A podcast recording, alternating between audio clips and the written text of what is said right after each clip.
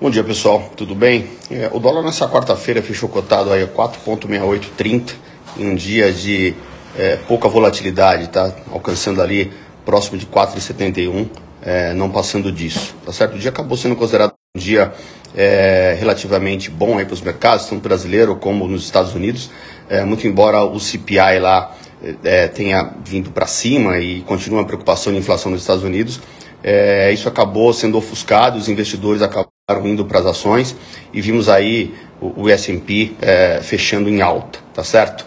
É, o dólar também avançou um pouco por lá. É, em relação ao Brasil, também a gente viu aqui a bolsa subir aí meio por cento, interrompendo aí uma sequência de quedas que vinha acontecendo, tá certo? O que a gente viu de forma diferente foi na Europa, lá, muito embora o euro tenha avançado um pouco, ainda tem uma preocupação forte em relação à inflação. No mais, a gente segue acompanhando por aqui e vamos dividindo com vocês, ok? Excelente dia a todos, excelente feriado de Páscoa a todos vocês. Tudo de melhor.